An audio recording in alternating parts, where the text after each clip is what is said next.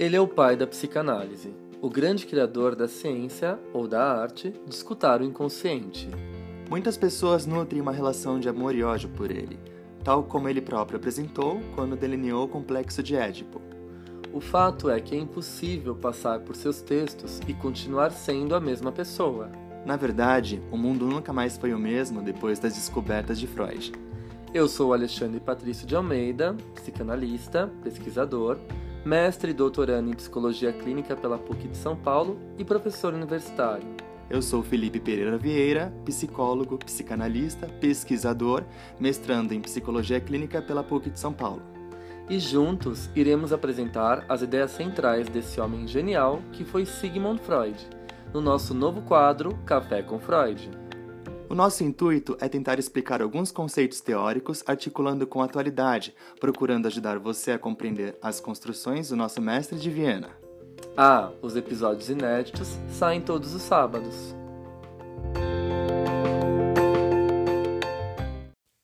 Fala pessoal, tudo bem? Sejam bem-vindos a mais um episódio de Café com Freud.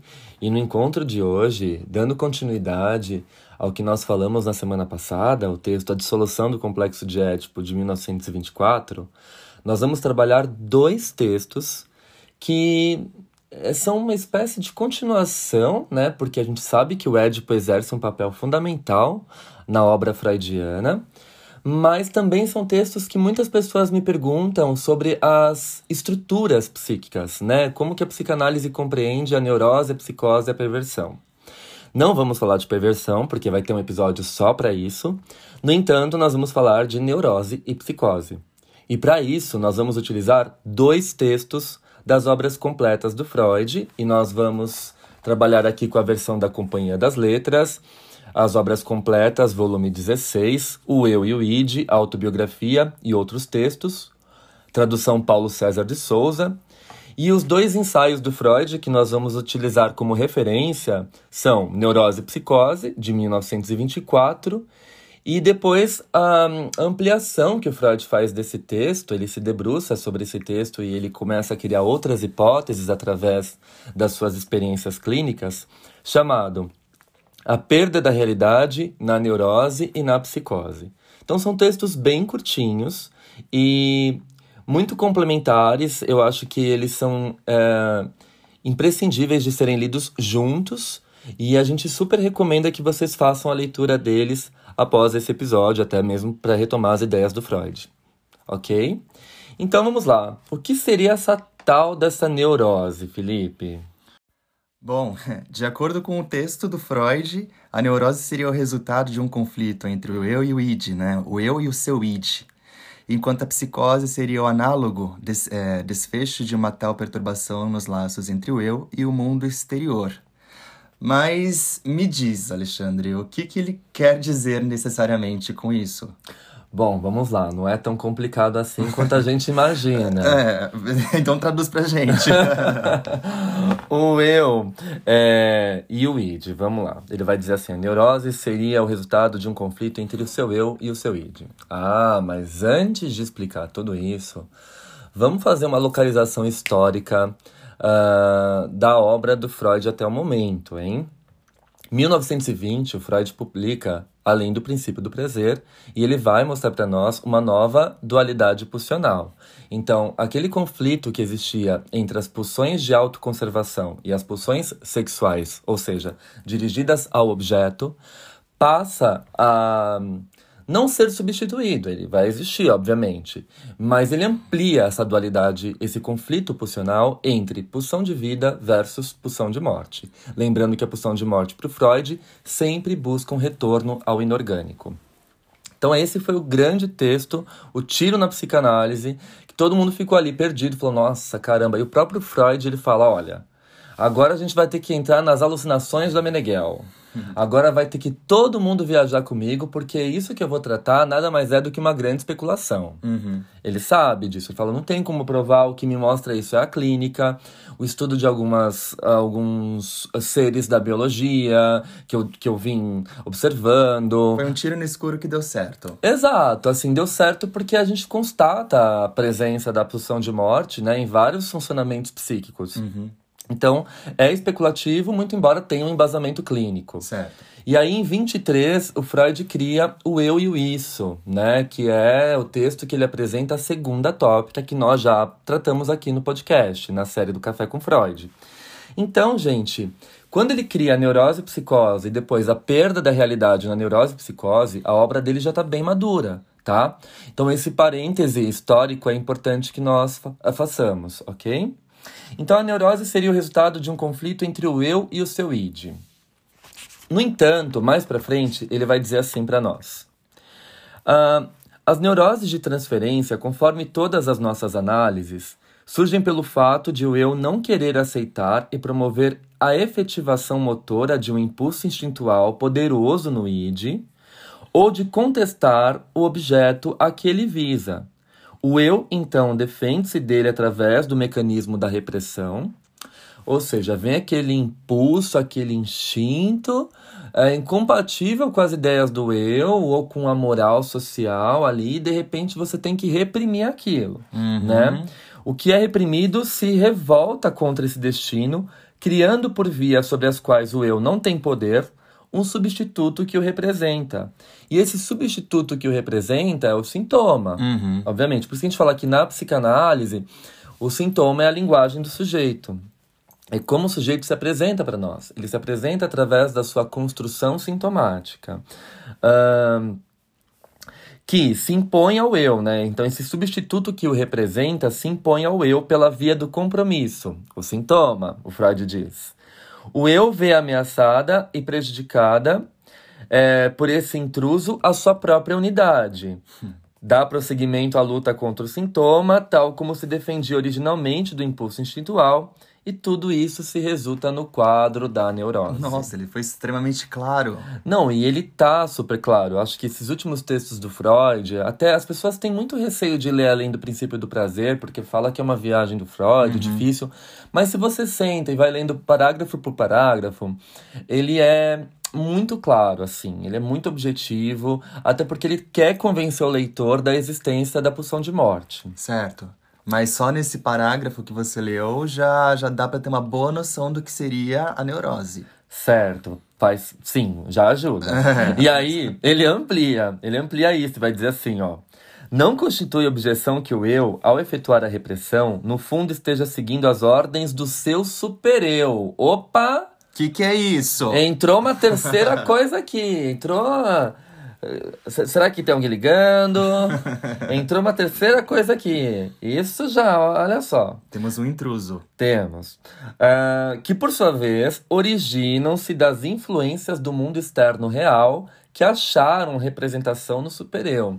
Então, o supereu nada mais é do que aquele montante de normas, regras e valores que a gente vai construindo ao decorrer da vida, tomando como base a nossa educação, as pessoas que passaram por nós, uh, escola, religião, família, né? Todos esses valores vão sendo introjetados e uhum. ali na dissolução edípica que a gente falou no último episódio, para o Freud tem a saída da introjeção da moralidade, da lei, do não, né? Então aqui a gente tem esse supereu. E aí vem a neurose. O Freud já entrelaça as três instâncias para poder uh, falar de como uh, vai se formar essa neurose. Então a neurose, na verdade, é um grande conflito. O eu sendo impulsionado pelas pulsões selvagens do id, que tudo querem, tudo desejam. E ao mesmo tempo ele é pressionado também, vamos dizer de cima para baixo, vai? Esmagado. Esmagado pelo super-eu, que fala não pode, não vai, não faça. Uhum. Então, eu acho que dá pra gente citar como exemplo, eu acho uma sacada genial, acho que até porque é um dos filmes mais lindos do ano. Uh, o Red Crescer é uma Fera, né, da Disney. A gente já fez uma análise aqui no podcast.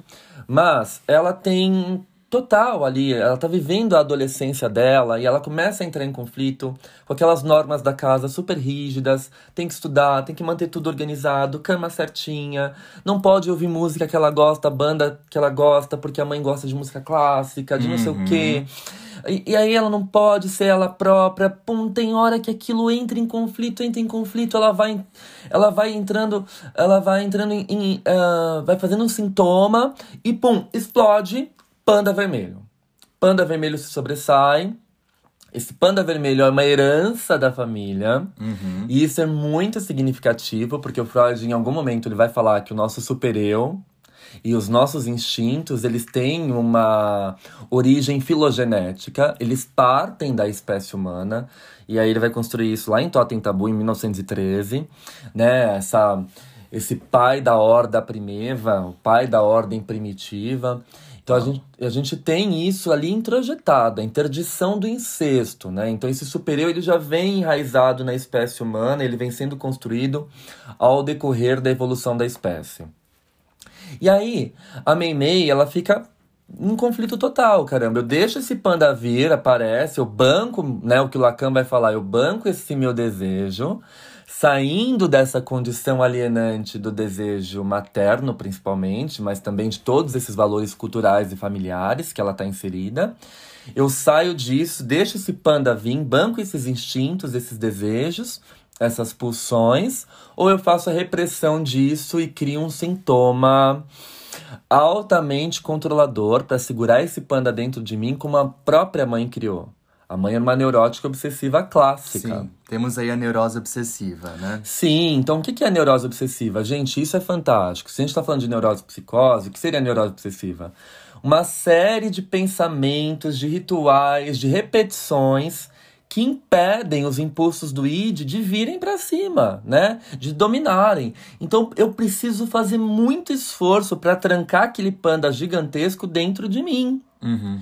E aí a gente começa a pensar, por que, que as pessoas adoecem tanto? Porque elas entram numa relação e elas começam a abrir mão de quem elas são em prol do outro. Elas começam a não bancar o seu desejo, às vezes tem uma vontade, um fetiche e não compartilha. Aí vai, ah, vou fazer isso escondido aí acaba machucando o outro. Ou podem trabalhar demais, né? É, ou quem sabe. Na verdade, trabalhar demais entraria aí como um sintoma também, né? Pra... Muito, porque eu tento tamponar Exato. algo que tá em. Você preenche todo o seu tempo para não lidar com as, é, as necessidades do ID.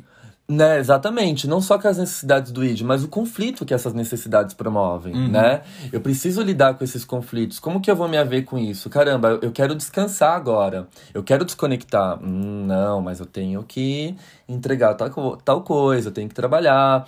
E aí a gente começa a lançar essa neurose para a vida cotidiana. Quantas pessoas elas ficam naquele conflito? Hum, preciso sair de casa para ter uma vida mais saudável para respirar novos ares, para conhecer gente, um, sonho em estudar fora, fazer um período de intercâmbio, sonho em largar esse emprego com esse chefe cretino que me humilha, mas aí vem. Preciso desse emprego, não dá para abandonar minha família, por isso que eu tenho que continuar em casa. É... Começa a vir mil coisas que ah, não dá para eu estudar fora, porque se eu estudar fora eu vou gastar dinheiro e vou ter que me abdicar de algumas coisas. Então o neurótico, ele tá sempre em cima do muro. É como se fosse, é, lá, a gente pode recorrer inclusive ao Tony Jerry, né, tipo o Diabinho e o e o anjinho, né, falando na, na orelha dele, né? É, isso é muito metafórico e faz total sentido, uhum. né? É, é muito representativa essa metáfora. Porque é isso mesmo, né, gente? Olha, vai lá, faz isso, siga seus impulsos.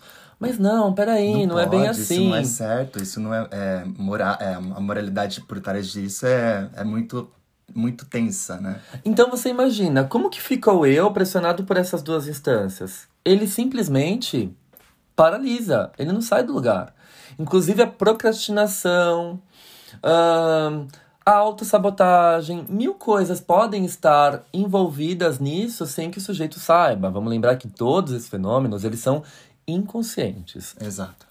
E aqui, gente, é o momento que você vai correr para sua análise e vai chorar, porque esse podcast ele toca a alma. Hum, é, né? pega nas vísceras, né? Aí você fala: ai meu Deus, eu tô todo lascado na minha neurose, o que é será de mim? É por isso que eu tô paralisado, por favor, me desparalise. Bom, gente, então. É... Uh, o Freud vai dizer tudo isso nesse texto Neurose e Psicose de 1924. Nós já vamos entrar na psicose. Mas só que vamos voltar para aquela frase inicial que o Fi falou. E aqui a gente vai construir e dar um salto para o nosso próximo bloco.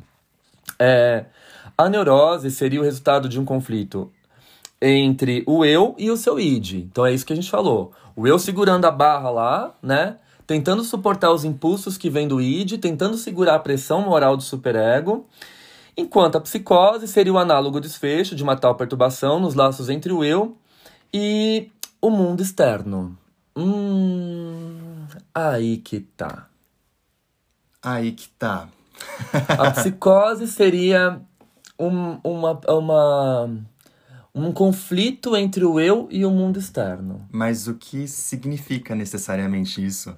Então, quando Freud fala isso, ele dá a perceber que somente os psicóticos vão ter esse conflito do eu com o mundo externo, criando uma nova realidade para poder sobreviver a essa realidade externa. Ah, tá. Então, mas espera aí, será que só os psicóticos mesmo? Ou tem hora que a gente rompe total com a realidade, mesmo sendo predominantemente neuróticos? A teoria kleiniana vai dizer que isso é possível. Exato, porque a Klein apresenta uma noção de aparelho psíquico extremamente dinâmico, né? Exato, dividido em posições. Posição esquizoparanoide e posição depressiva, e a gente fica nessas duas posições a vida inteira. Às vezes mais persecutórios, na posição esquizoparanoide, né? Que de alguma forma a gente projeta no outro nossa, nossas questões é, não simbolizadas, enfim. E temos também a posição depressiva, que é o momento que a gente faz as reparações dos danos que a gente causou no outro, naquele momento que a gente estava totalmente fora de si. Perfeito. E aí o que acontece? O Bion, também um grande kleiniano, ele vai falar, né? Ele vai falar assim: olha, nós temos núcleos psicóticos da personalidade e núcleos neuróticos. Então, você vai rompendo essa linha, esse, esse quadradinho, esse conjunto, né?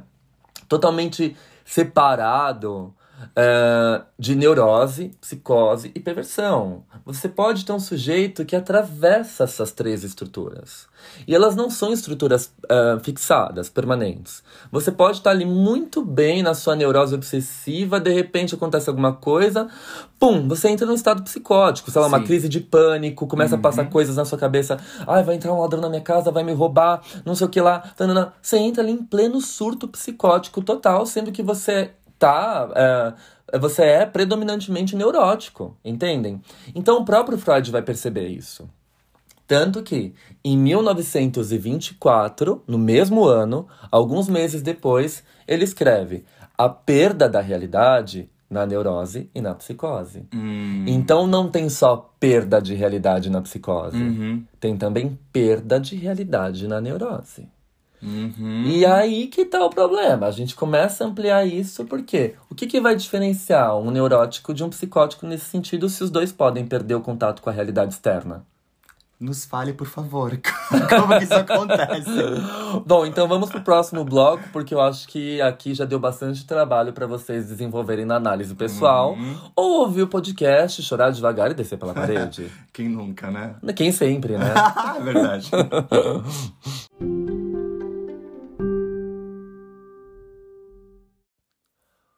Bom, então antes da gente falar um pouquinho de toda aquela questão que a gente comentou no bloco anterior sobre a perda da realidade na neurose, na psicose, eu acho importante a gente falar um pouquinho da psicose. O que, que você acha da psicose, Fih?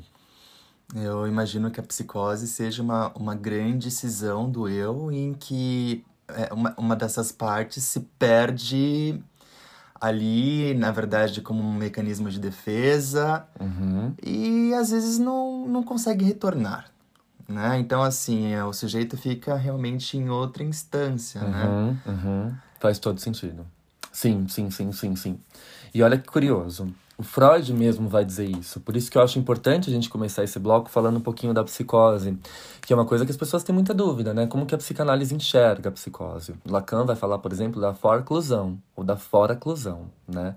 Da foraclusão do nome do pai, do nom do père, né? Do não do pai, um trocadilho que o Lacan faz. O nome do pai ou não do pai. Então essa lei ela é foracluída, né? O cara joga isso para fora e vamos viver a vida doidado na, no campo da, da, das alucinações, né? Hum. Uh, desse mundo interno aqui cheio de fantasias e ignorando o mundo real, né? Mas o Freud ele vai dizer para nós na página 180, ainda do texto Neurose e Psicose, da versão que nós estamos utilizando da Companhia das Letras, ele diz assim: uh, Quanto a, a, outras formas de psicose, né, as esquizofrenias, sabe-se que tendem a resultar no embotamento afetivo, isto é, na perda de todo interesse do mundo exterior. Exatamente. Né, exata, do, do jeito que nós falamos. Sobre a gênese das formações delirantes, algumas análises nos ensinaram que o delírio é como um remendo colocado onde originalmente surgiu uma fissura na relação do eu com o mundo externo. Gente, isso é lindo, isso é fantástico. Veja a constituição do aparelho psíquico. Uh, a formação delirante ela vem como um remendo na fissura na relação do eu com o mundo externo. Então, onde se eu parte, cliva, arrebenta, nessas cisões, nessas aberturas, nesses machucados, entram aí um preenchimento de delírio uhum. para poder suprir essa fragilidade egóica. Por isso que o Felipe usou a metáfora um sujeito que se perde no mundo da fantasia e não retorna, uhum. né? E aí o Winnicott também vai trabalhar com uma visão muito mais kleiniana, porque ele vai falar que o indivíduo ele pode ter defesas psicóticas e defesas neuróticas. Certo. Então, se o indivíduo ele sofre uma privação ao longo do seu desenvolvimento maturacional, né, o que ele chama de privation, é, esse indivíduo ele vai ficar ali numa instância de não integração ou desintegrado. Né, nessa condição de desintegração ou desintegrado. E aí ele não forma um eu totalmente integrado e ele não estabelece contato direto com o mundo externo, né? Ele fica aprisionado numa defesa psicótica. Uhum. Então a gente tem a, a, as esquizofrenias e, e, outras patologias que envolvem a, é, a psicose, né? Então, para o Winnicott, a psicose ela se dá devido a uma falha ambiental muito precoce. Ali nos momentos de dependência, totalmente, né? De dependência, dependência absoluta e isso, relativa. Isso, exatamente. Então, a gente pode ter, por exemplo, um, um, sujeito que total rompeu com a realidade, um psicótico, esquizofrênico propriamente dito, uhum. ou você pode ter um sujeito borderline, tá. né? Que oscila entre a neurose e a psicose. A gente pode pensar então numa uma negligência no ambiente que pode ter ocasionado tais defesas. Por exemplo, o bebê que passa muitas horas no berço chorando sem nenhum tipo de contorno. É, ele cria então essa, essa. Na verdade, ele cinde totalmente. Ele, que é uma ele, defesa. Exatamente, ele vai se defender uhum. de alguma forma e, e ele se, se mantém se defendendo ao longo do desenvolvimento. Até que haja oportunidade para que esse sujeito regrida uhum. e retome a sua linha do desenvolvimento maturacional em primeira pessoa. Ou seja, num processo analítico, por exemplo, ele regrediria para esse momento do desenvolvimento bastante primitivo, arcaico. É, que foi congelado devido a essa falha do ambiente. Perfeito. Isso é uma visão Winnicottiana. Muito. Voltando Vamos pro voltar Freud. Freud. Sim, o café com Winnicott ainda não começou. Mas eu acho importante a gente traçar esses paralelos entre as linhagens psicanalíticas. A gente falou aqui do Lacan, do Winnicott. Porque muitos alunos perguntam, né, professor, como que isso vai acontecer para o Winnicott? Como que isso acontece para Melanie Klein, para o Bion, para o Ferenczi?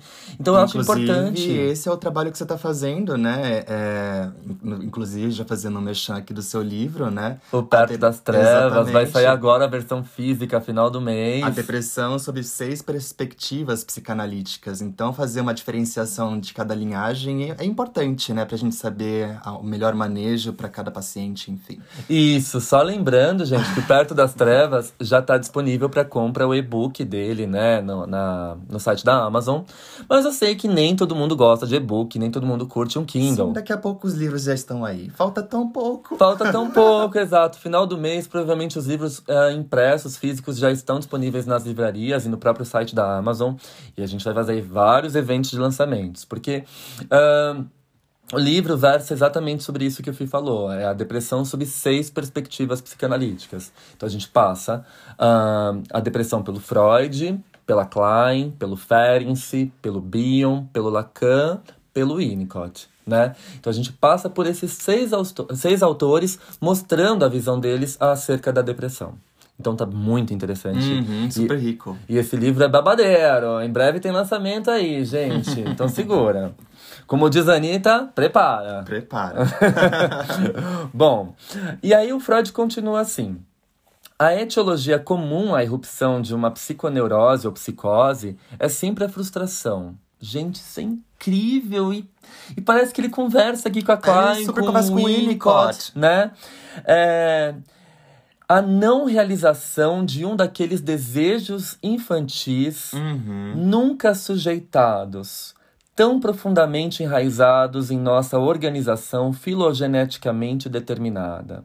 Tal frustração é, no fundo, sempre externa. Em casos individuais, pode vir daquela instância interior, no supereu, que se encarregou de representar as exigências da realidade.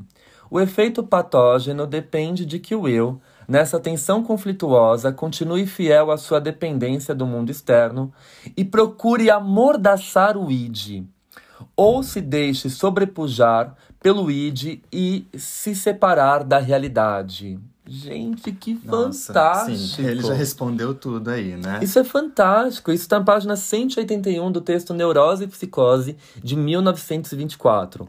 Ou seja, ele se agarra no id e vai embora. Total, total. Ou por uma. ah, e olha que lindo isso. Freud. Ai, o Freud não trabalhava com o ambiente. Freud desconsiderava o Hum, mundo frustração externo. é o quê? Exatamente. frustração vem da onde? Das Exato. alucinações da Meneghel? Gente, a frustração vem do mundo externo, né? Exato. Algo tá privando o sujeito. Uhum. Então, Freud considerava super a importância do ambiente e a gente não pode é, fazer uma leitura leviana da obra freudiana, Exatamente. né? É, então, E vem do ambiente também a, a moralidade, né? total. Então, assim, se ah, o sujeito sofre essa frustração do mundo externo, ele se agarra, ele é amarrado, amordaçado pelo id. Então, ele fica ali preso naquela realidade instintual, pulsional. Aí vocês vão para a Sim, tradução que vocês sim. quiserem. É mais né? gostosinho aqui, né? É mais confortável, não sou tão maltratado. Exatamente. Tô muito bem seguro nesse lugar. Exatamente. Para eu sair dessa bolha, vai ser muito difícil, Uhum. né? Bom, ah, e aí ele continua dizendo assim: esta situação aparentemente simples, porém, é complicada pela existência do supereu, que, por um nexo ainda não esclarecido, reúne influências que vêm tanto do id como do mundo externo. Uhum. Então ele vai falar que o supereu, que também vai provocar essa alucinação, delírio, né? Porque é, o supereu, é, é, por ele ser uma lei, né, uma moral, é, tudo aquilo que não pode, não deve, isso retorna para o sujeito de forma persecutória. Uhum. Então o delírio paranoico, ele está muito baseado no supereu. E o Freud vai falar, esse supereu se constrói tanto com base no id, quanto pelos valores do mundo externo. É o superego arcaico da Melanie Klein. Faz muito sentido com o superego arcaico Sim. kleiniano, total. E, e aí ele diz assim, né? ah, sendo como um modelo ideal daquilo visado por todo o esforço do eu, a conciliação de suas múltiplas dependências. O comportamento do supereu deve ser levado em consideração, o que não se fez até agora em todas as formas de doença psíquica. Então, para entender, por exemplo, a melancolia, que para o Freud é um tipo de psicose, para entender, por exemplo, a psicose propriamente dita, a gente precisa se debruçar sobre as forças do supereu. Né? Ele vai dizer assim: podemos, no entanto, postular provisoriamente que tem de haver afecções baseadas num conflito entre o eu e o supereu. A análise nos dá o direito de supor que a melancolia é um exemplo típico desse grupo. E reivindicaríamos para esses distúrbios o nome de psiconeuroses narcísicas. Hum. Por isso que a gente fala que hoje ah, o que predomina São as falhas narcísicas. são as falhas narcísicas. O mito de Narciso é predominante na clínica. Então, sujeitos apassivados, ah, que têm ali uma identificação hum, mortífera, né? não, não saem do lugar, precisam do, do reconhecimento do outro, baixa autoestima. São todas afecções narcísicas. Um eu extremamente frágil, vulnerável à opinião do outro, vulnerável ao uso de substâncias químicas. Influenciável. Gente, se a gente vê euforia, por exemplo, todos aqueles Sim. adolescentes, eles têm um eu super fragilizado, Uhum. né? Então, é, são afecções narcísicas, são ah, psiconeuroses narcísicas. Ali na formação do eu, a gente teve um probleminha, né? Um, uma clivagem, um, um, um, um problema interno né, de conflito do eu com isso e o super-eu, e isso acaba gerando no indivíduo uma perda total da realidade. Né? E ele fica aprisionado nesse mundo interno que é muito mais prazeroso. Sim, ele se torna um fugitivo, né? Um fugitivo da própria realidade.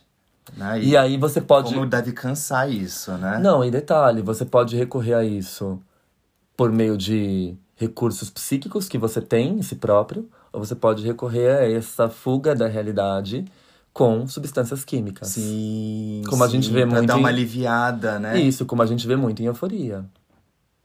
Verdade, né? sim. Né? Uh, pela Rue, né? E os outros personagens também, que são incríveis. Uh, Euforia, pra quem não sabe, é uma série da HBO, gente, é fantástico. Assistam, porque a gente tá apaixonado e a gente tá assistindo um capítulo atrás do outro, e então, uh, sensacional. Capítulo. Você tá lendo muito. é um episódio, né, atrás do outro. Bom, gente, uh, então agora vamos, que a gente falou bastante da psicose, qual que seria essa diferença entre a perda da realidade na neurose e na psicose? Vamos cair nesse texto agora de cabeça. Próximo bloco.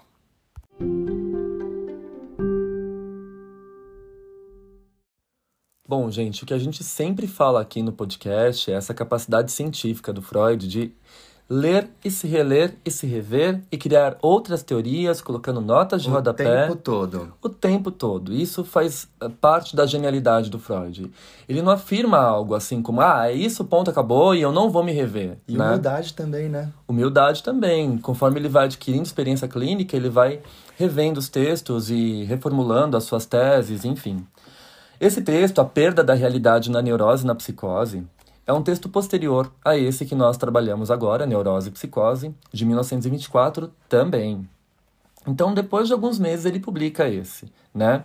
Uh, eu acho que aqui a gente tem até a data uh, da edição, do mês que foi... Não, não tem. Não tem. Tem só o volume do que foi publicado na Revista Internacional de Psicanálise, volume 11, número 4, da página 401 à página 410 mas não tem um, um mês da publicação, uma pena, para a gente poder comparar quantos meses o Freud levou, quantas semanas ele levou para reformular, colocar Uhum, um outro texto, sim. né? Bom, e ele já começa esse texto de uma forma muito fantástica, afirmando a revisão da teoria dele. Eu vou ler para vocês. Recentemente apontei como um dos traços que distinguem a neurose da psicose que na primeira, o eu, em sua dependência da realidade, reprime uma parte do id, da vida instintual, enquanto na psicose, o mesmo eu, a serviço do id, retira-se de uma parte da realidade.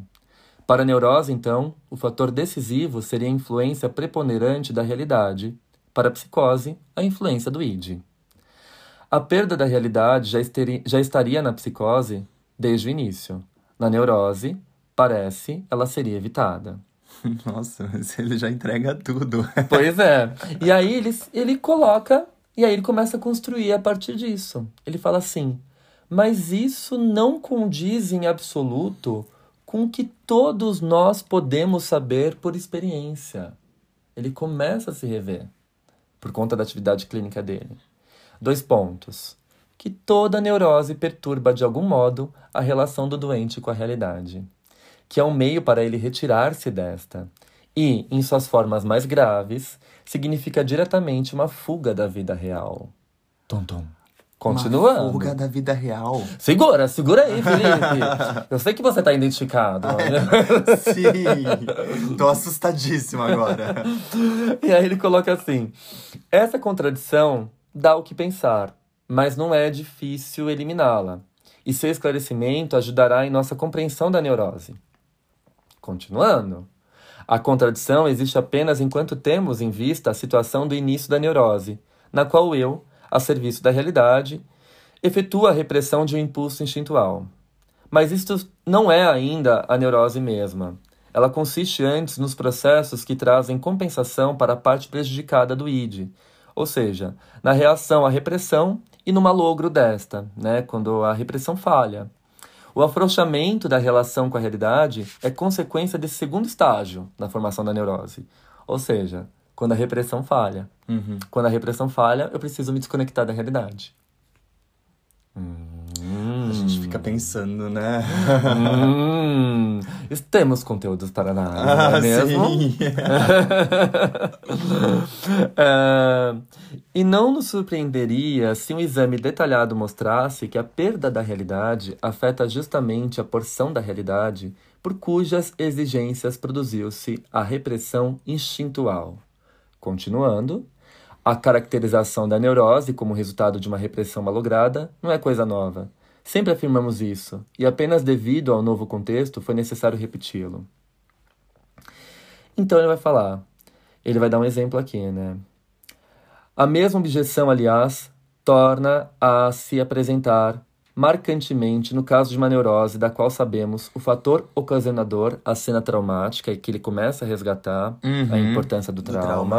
Desde 1920 ele começa a fazer isso, e além do princípio do prazer, que ele retoma o fato, o impacto das neuroses de guerra, do- da- dos traumas de guerra. Sim, Né? sim, sim. Ah, em que podemos ver como a pessoa se afasta de tal experiência e a abandona à amnésia. Retomo, à guisa de exemplo, um caso por mim analisado há muito tempo, no qual uma garota, apaixonada pelo cunhado, estando junto ao leito de, de morte da irmã, é abalada pela seguinte ideia. Agora, ele, né, o cunhado, está livre e pode se casar comigo.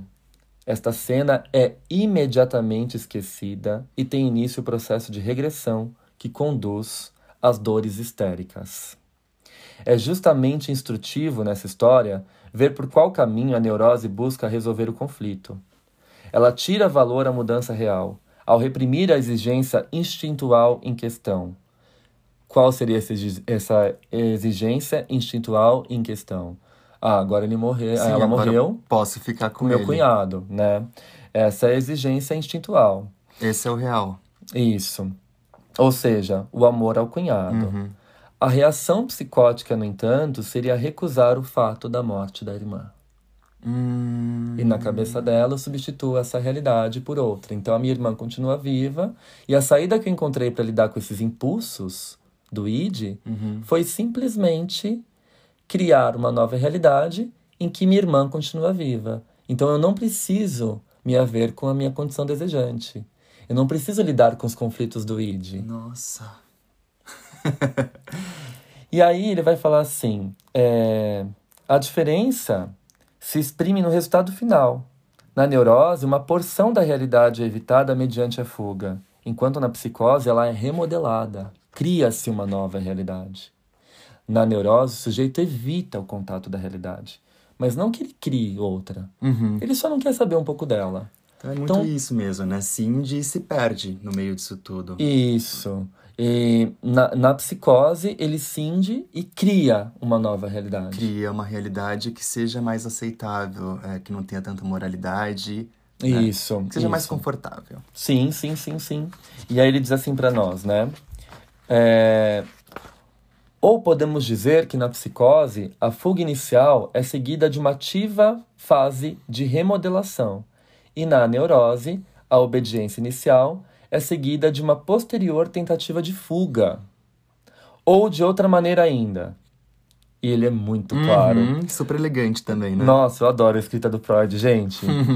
a, a neurose não nega a realidade, apenas não quer saber dela. A psicose a nega e busca substituí-la. Chamamos de normal ou sadio o comportamento que une certos traços de ambas as reações, que nega a realidade tão pouco como a neurose, mas se empenha em alterá-la como a psicose. Essa conduta adequada aos fins, normal, leva naturalmente a um trabalho efetuado no mundo exterior e não se limita, como na psicose, a mudanças in- internas. Ela já não é mais autoplástica, mas sim aloplástica. Ahn, e aí ele continua explicando. Na psicose, a remodelação da realidade acontece nos precipitados psíquicos das relações até então mantidas com ela, ou seja, nos traços mnemônicos, né, nas memórias, ideias e juízos que dela foram adquiridos até então e pelos quais ela era representada na vida psíquica. Mas essa nunca foi uma relação fechada. Sempre foi continuamente enriquecida e transformada por novas percepções. Assim, também a psicose depara com a tarefa de obter percepções tais que correspondam à nova realidade, o que é feito de modo mais radical pela via da alucinação. Uhum. Então existe uma mudança do sujeito em relação a essa realidade que ele convive. Não suportando os impulsos do id ou não suportando bancar o seu desejo, ele substitui essa realidade. Essa parte é fantástica. Por uma alucinação. No entanto, o indivíduo neurótico também rompe com a realidade. Por isso que ele vai falar a perda da realidade na neurose na psicose. A perda da realidade na neurose, a gente pode dizer que ela é parcial.